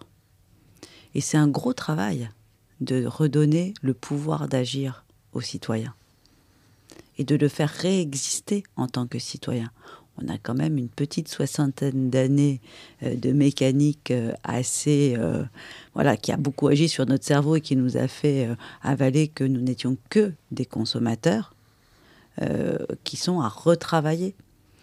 Et, et, ça, je trouve que c'est un travail particulièrement intéressant. Et dans ce que tu disais, ce que j'aimais bien également, c'est ce que je te disais tout à l'heure avec Arthur Keller. Il ne faut pas créer des récits monolithiques. On ne va pas être dogme contre dogme il y a un certain nombre de chemins qui sont à co-construire. Mais encore une fois, la question de la démocratie, la question de la gouvernance, la question d'un nouveau contrat social, c'est celle-là même qui est posée aujourd'hui. Et pour un pays même comme le nôtre, hein, le contrat social, rousseauiste, etc., le remettre en, question, voilà, c'est quand même pas euh, si euh, évident que cela, même si effectivement il existe ça et là des expérimentations, des initiatives euh, qui fleurissent sur l'ensemble du territoire et que peut-être on partage insuffisamment ou que l'on traite trop comme étant des épiphénomènes, alors qu'elles ont un pouvoir de reproductibilité qui est absolument euh, immense. Et c'est la façon dont aussi on nous raconte ces histoires-là qui est posée. Parce que les mots ont un sens et parfois on a l'impression qu'on les oublie. Euh, le fait aussi que nous soyons dans une société où l'attention est de moins en moins importante et où l'écoute de l'autre est également insuffisamment valorisée. Or, c'est ça, retrouver du sens pour refaire société, il y a les récits, mais les récits, encore faut-il être en capacité de les écouter et d'accepter d'écouter l'autre euh, pour pouvoir débattre. Et je trouve que justement, tu parlais de Sandrine Droudot, j'en parlais aussi, etc. Elle a fait un post euh, récemment et où elle disait justement, euh, eh bien, est-ce que notre mot d'ordre, c'est pas now future, qui est une façon de détourner le no future que, hmm. que l'on connaissait. Et je trouve que c'est extrêmement euh, encapacitant de pouvoir générer des nouveaux récits qui puissent donner, qui puissent nous toucher au cœur, qui seront peut-être pas le même que ceux qui vous touchent, toi, Anthony, toi, Benoît, toi, t'es dit. Mais je trouve que c'est là aussi la force pour que l'on puisse faire une société commune. Et, là, on a un gros travail à faire parce que sinon, on a l'impression que peut-être, dans la façon dont on nous a euh, parlé euh, de l'ensemble de ces sujets, hein, de la lutte contre le changement climatique, la préservation des ressources, qu'il n'y avait qu'une seule voix, qu'une seule histoire. Or, ça, ça peut faire peur également, parce qu'on se dit, oui, mais alors c'est l'un ou l'autre. Ben donc, comment est-ce que je crée justement ces chemins? Comment je me projette par le débat Or, on est dans une société où on débat de moins en moins en s'écoutant. Et ça, c'est quand même un gros problème. Si on ne s'écoute pas plus, que ce soit au niveau de la société dans sa globalité, mais que ce soit également dans les entreprises. Euh, dans les collectivités, écouter les citoyens, écouter les salariés, euh, écouter l'ensemble de nos parties prenantes, c'est pas quelque chose qui est juste là pour faire joli. C'est vraiment indispensable pour pouvoir inventer justement le modèle de société de demain. En gros, aujourd'hui, on est dans, un modèle de société qui est très linéaire, qui est fondé sur la vente en volume. Et demain, on veut faire advenir un modèle qui soit plus circulaire et plus sobre. Mais pour ça, il faut qu'on se comprenne les uns les autres. Donc ça veut dire qu'il faut qu'on passe du temps. Et la notion du temps aussi, on ne l'a pas abordée euh, aujourd'hui. Il y a peut-être quelque chose qui est important euh, et dont il faut parler, c'est que l'on prenne du temps pour s'écouter, pour se comprendre et pour pouvoir accepter de co-construire. Et je trouve que justement les exemples de la fresque, mais les exemples également du tour, c'est je prends du temps pour l'autre aussi quelque part. Pour moi, pour me former, pour essayer de comprendre le monde dans lequel on est. Mais aussi après, tu l'as dit, le stade numéro 2, c'est pour pouvoir ensuite bah, répandre, partager cette parole que j'ai entendue et que j'ai comprise à, l'aune de mon propre prisme. Et je trouve que ça aussi, euh, le fait que dans certaines euh, organisations, il n'y ait pas suffisamment de temps qui soit donné pour pouvoir participer à ce type d'expérience, d'initiative, je trouve que c'est dommage. Et le deuxième chose, c'est qu'avec l'Assemblée citoyenne des imaginaires, dont je vous ai très rapidement parlé tout à l'heure, euh, il y a aussi cette notion de co-construire avec les citoyens pour pouvoir leur redonner la place, leur redonner la parole. La question de l'écriture, elle est fondamentale coécrire à plusieurs, c'est quelque chose qui est extrêmement enrichissant et qui nous permet là aussi de nous projeter. C'est la dernière phase de la fresque des nouveaux récits et c'est un moment extrêmement parfois compliqué pour certains parce que justement c'est tellement compliqué parfois de se projeter. On est envahi par les dystopies et puis par nos cultures et puis par... Euh, c'est pas facile de se lâcher.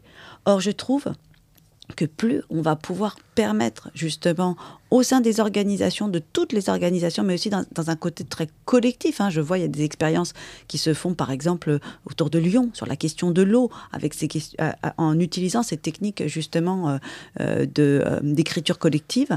Mais je trouve qu'on a une capacité, une possibilité à la fois d'écouter l'autre et de pouvoir ensemble imaginer à quoi va ressembler demain. Et vous voyez, dans, dans l'Assemblée citoyenne des imaginaires, on a reçu au départ plus de 55 000 contributions de citoyens. On a eu ensuite, on, a mis en, synergie tout ça, on en a tiré euh, les grands enseignements avec, euh, avec. Et puis Valérie, elle nous a accompagnés justement avec euh, le festival Atmosphère aussi pour mieux les comprendre. en passant également avec des, experts pour justement nous former. Et puis toute cette matière, elle a été apportée à des scénaristes professionnels. Vous imaginez bien, on est parti cette fois-ci euh, du citoyen même. Et les scénaristes professionnels, ils nous ont proposé six histoires qui s'appuient à la fois sur, ce qui était demandé, mais aussi sur 200 micro-fictions qui ont été réalisées toujours par des citoyens. Je trouve ça absolument magique de pouvoir imaginer qu'on va avoir les, les bases d'un futur euh, blockbuster d'une œuvre culturelle populaire créée de cette façon-là. Et si on utilisait cette technique-là pour refaire société, pour justement créer des récits communs, en tout cas, je pense que là-dessus, ça peut apparaître parfois un peu distant de ce que vivent euh, des entreprises ou autres, mais il y a un potentiel également pour des organisations de type entreprise par ce type de technique pour réussir à inventer les offres de demain qui soient compatibles avec les niveaux que tu as euh, expliqués euh, avec les nouveaux récits. Parce qu'il y a un gros enjeu qui est le marketing de la sobriété et il faut là aussi que l'on puisse inventer euh, ces nouveaux modèles.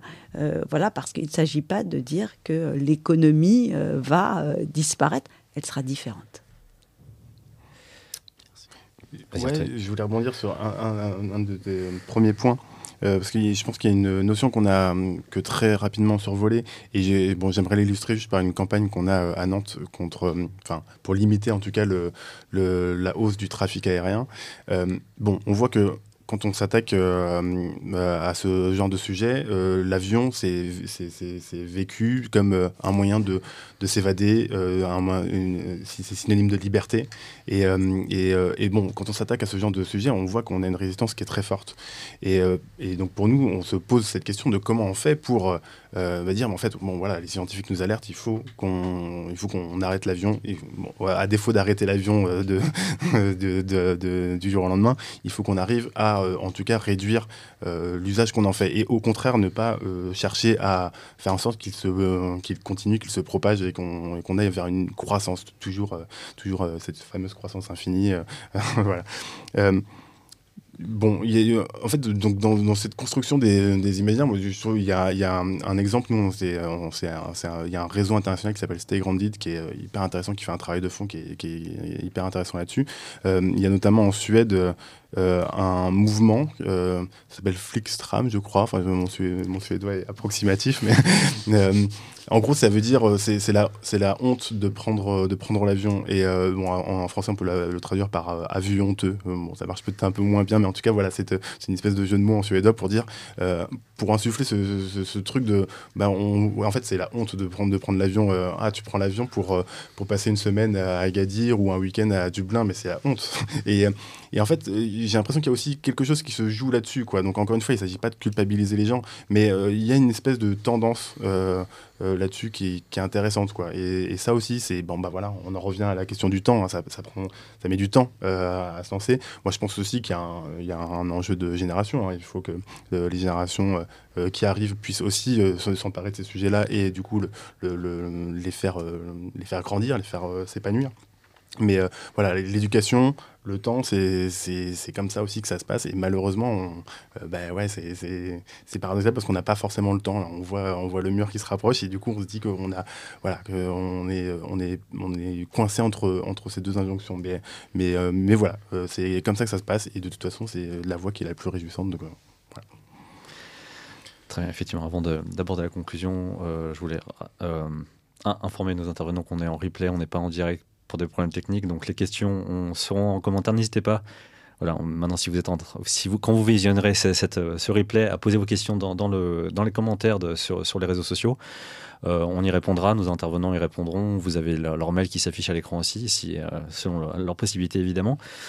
Peut-être pour aborder les quelques minutes qui nous restent, si je me tente un résumé peut-être un peu hasardeux très très rapidement, on a vu que voilà aujourd'hui on est en train, on est dans un monde qui n'est pas durable, qu'on souhaite pourtant euh, faire durer et qui n'est pas souhaitable, mais qu'on souhaite faire durer euh, et qui est nécessaire de s'engager collectivement, d'avoir plusieurs, euh, parce qu'individuellement on n'y arrivera pas évidemment, et, et pour, pour ce faire il faut plusieurs récits, il est nécessaire d'avoir plusieurs plusieurs visions, plusieurs plusieurs trajectoires pour que ça convienne à tout le monde, en quelque sorte. Voilà, tout simplement, pour, pour résumer très rapidement, parce que vous avez tous et tout, enfin tous les trois un mot de la fin peut-être, à commencer par, par toi Benoît Ouais, alors peut-être deux choses à partager, juste une qui va permettre de rebondir ce que, ce que vous avez dit et qui va faire le lien avec les récits. C'est euh, dans le cadre d'un événement qui était les rencontres du travail et de l'écologie. Il y avait un intervenant du Centre européen de la fonctionnalité de la coopération qui avait dit un truc qui m'a marqué. Il avait dit Le métier du XXe siècle, c'était le métier de consultant, parce que l'idée, c'était d'optimiser l'existant. En gros, je suis consultant de tel secteur, je vais aller diffuser ces meilleures pratiques dans tout le secteur d'activité en question. Et il dit Le métier du XXIe siècle, ce sera facilitateur et facilitatrice parce que là, ce qu'on doit faire, c'est faire bifurquer des systèmes entiers. Et donc, Valérie parlait de dialogue. De, Et eh ben c'est en fait, il va falloir faire dialoguer toutes mes parties prenantes pour faire bifurquer. Sans ça, si on les prend isolément, ils vont tous nous dire moi je peux pas parce que mon client veut pas, moi je peux pas parce que mon fournisseur peut pas. Mais l'idée c'est de tous les mettre autour de la table. Et je trouve que typiquement l'idée de faire des nouveaux récits, de faire par exemple cette partie de la fraise des nouveaux récits dans des territoires, dans des secteurs d'activité où on met toutes les parties prenantes autour de la table pour aller créer ce futur en commun bah, c'est quelque chose de très puissant pour justement dépasser ces, obstacles. Euh, la deuxième chose, c'était peut-être mon mot de la fin, c'est de dire, euh, moi j'ai un peu une stratégie de l'action euh, que, j'ai retirée d'une, je crois que c'était Éloi Laurent, à Sciences Po Paris, qui disait, globalement, pour faire passer d'un statut A à un statut B, ce qui est important, c'est de commencer par une transformation culturelle, une fois que cette transformation culturelle est faite, finalement, tout ce qui avait du sens hier n'en a plus. Euh, donc, typiquement, euh, les normes sociales dominantes nous paraissent insupportables. Euh, là, par exemple, par rapport à la fast fashion, c'est plus je change souvent d'habit, plus je suis stylé. Bah, ça, ça devient insupportable parce qu'on voit les conséquences que ça a d'un point de vue écologique et d'un point de vue humain. et une fois que ça c'est fait, finalement, les, les règles du jeu de société nous paraissent tellement insupportables que du coup, nécessairement, on passe au niveau 2 qui est le changement des règles du jeu de société. Typiquement, ben, on y sera arrivé quand on n'aura plus le PIB, on sera passé à autre chose, on aura de nouvelles normes sociales qui soient à la fois plus soutenables et beaucoup plus désirables parce que beaucoup plus en accord avec ce qui nous rend vraiment profondément heureux. Tu parlais des biens versus plutôt sur l'être, la relation. Euh, moins de biens, plus de liens, c'est souvent synthétisé comme ça. Euh, et après, une fois que ça c'est fait, finalement, eh ben, l'ensemble des comportements s'aligne sur ces nouvelles règles du jeu. Euh, parce qu'on est tous en train de jouer de nouveau à un jeu de société. Et après, une, conclusion un peu plus personnelle. Moi, j'aime bien dire que finalement, c'est une citation de Jason Nickel qu'on mentionne beaucoup dans notre fresque. C'est heureuse coïncidence que ce que nous devons faire pour survivre correspond à ce que nous devrions faire pour être heureux. C'est un peu l'idée que finalement, ce qui est bon pour la planète est bon pour nous. C'est de la même manière qu'on traverse la sixième extinction de masse des espèces, eh ben on a finalement une, extinction, en tout cas une détérioration grandissante de notre microbiote intérieur. C'est-à-dire que la richesse de mes sols va déterminer la richesse de mon microbiote. Et donc vraiment, ça montre à quel point tout ça c'est lié. Et, euh, et, du coup, moi, je peux témoigner, c'est-à-dire à titre personnel, j'étais parti pour être avocat d'affaires. Et à ce moment-là, j'étais peut-être extrêmement éco-anxieux. Et ben non, j'ai vraiment l'impression d'être éco-heureux, où j'ai fait le deuil de ma toute-puissance, mais j'assume ma puissance. Et j'ai vraiment l'impression que à chaque instant, je suis là où j'ai envie d'être et que je voudrais être nulle part ailleurs. moi, ça, c'est ma définition du bonheur. Et donc, quelque part, finalement, m'engager. Je suis peut-être passé par une crise d'identité.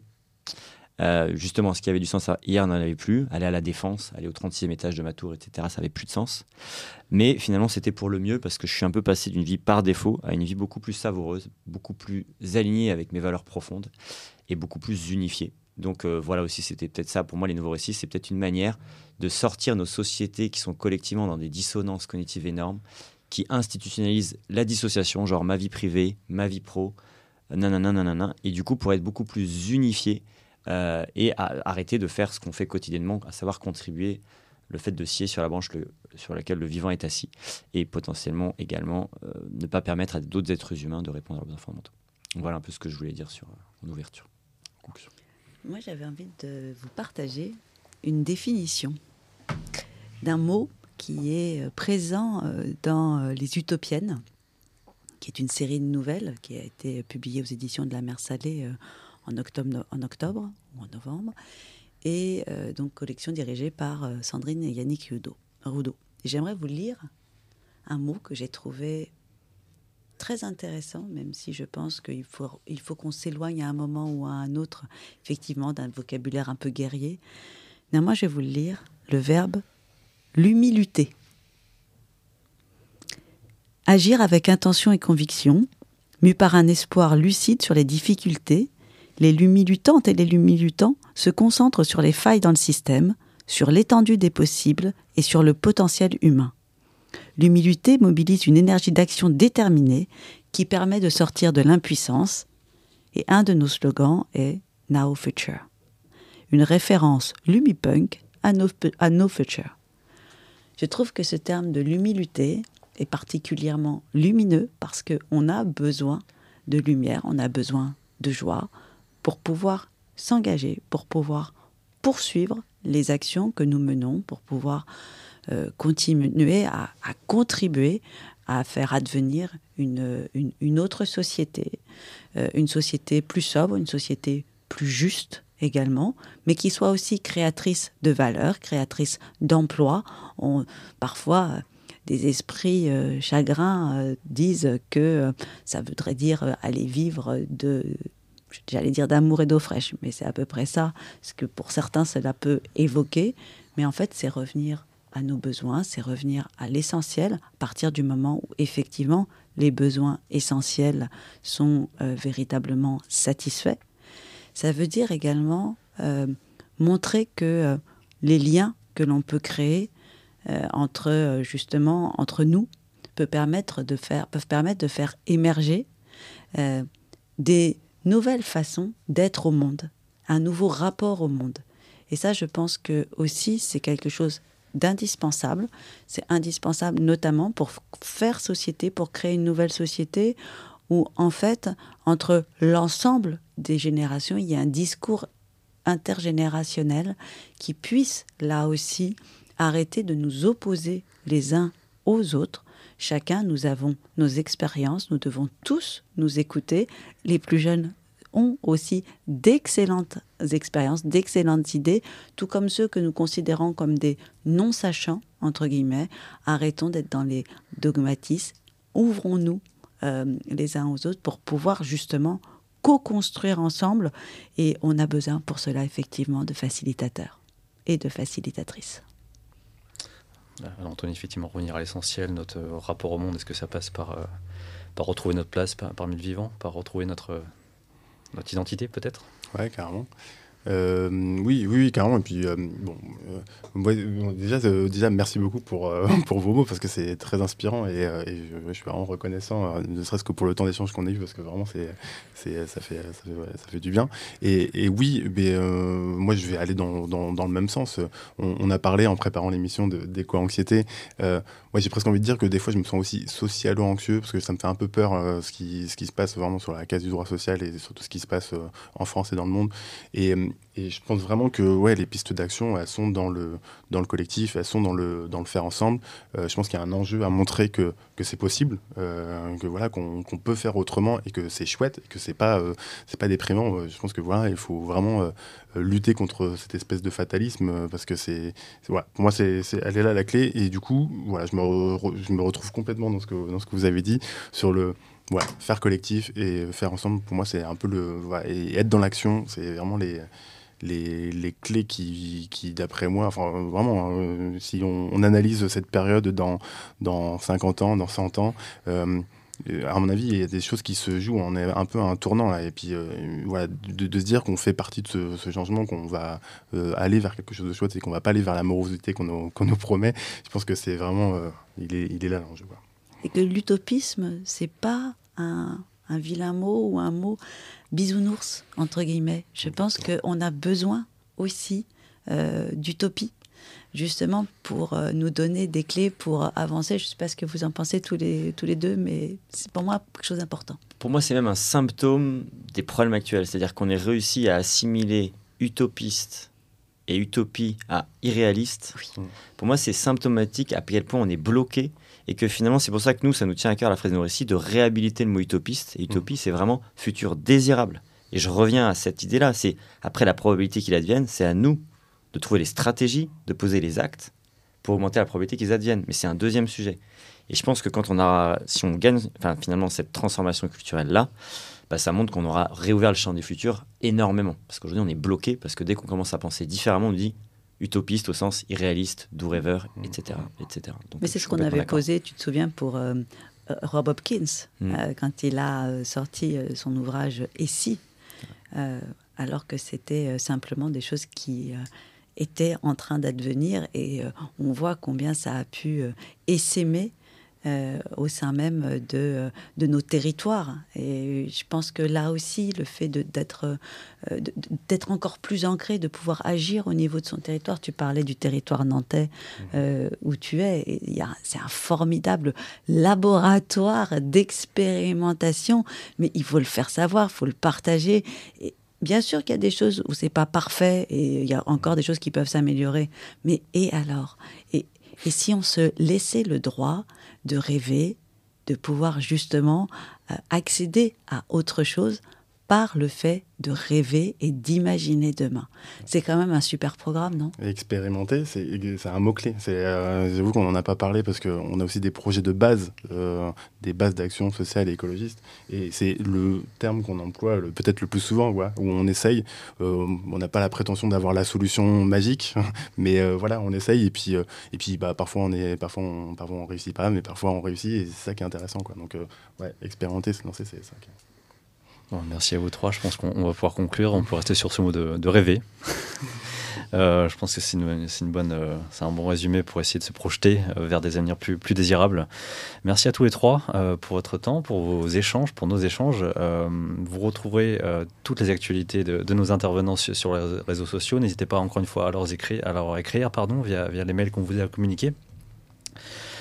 Vous avez le QR code de nos gestes climat à l'écran, n'hésitez pas, c'est pour en calculer votre empreinte carbone euh, individuelle, ça, vous prend 10 minutes, n'hésitez pas à scanner le QR code ou à vous rendre sur nosgestesclimat.fr, c'est un début en tout cas pour établir un constat et puis ensuite euh, agir derrière. Merci à tous, merci à tous les trois et, à bientôt pour l'ABC du climat en 2024. À bientôt. Merci, belle fête.